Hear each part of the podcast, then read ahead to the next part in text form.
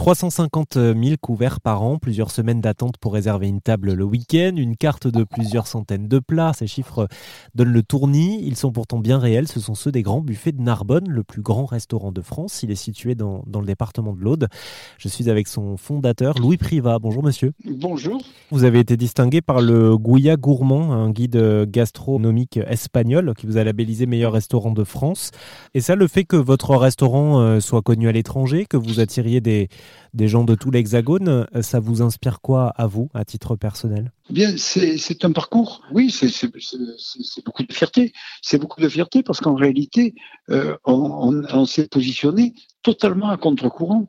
Euh, lorsque nous avons euh, démarré dans cette aventure et, et, véritablement suivi cette voie, vous savez, repartir sur une cuisine classique et traditionnelle, revenir à, un service où, euh, au moment où tous les grands chefs sont en train d'enlever le, nappage des tables, nous, on met la nappe, la surnappe, la serviette brodée, évidemment, on, on, part totalement à contre-courant. Me demandez mon sentiment, c'est d'avoir gagné mon pari.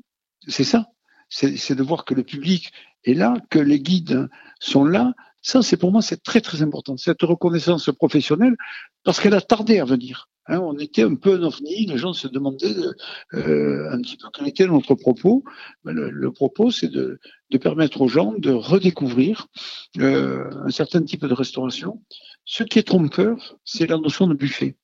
Parce que, euh, vous voyez, on, buffet, la profusion, l'abondance, euh, plutôt que, euh, voilà le premier réflexe, plutôt que de penser à la diversité. Donc, historiquement, c'est pas du tout, du tout un contresens que de vouloir euh, s'inscrire dans une tradition des arts de la table français et de, de, proposer une formule buffet.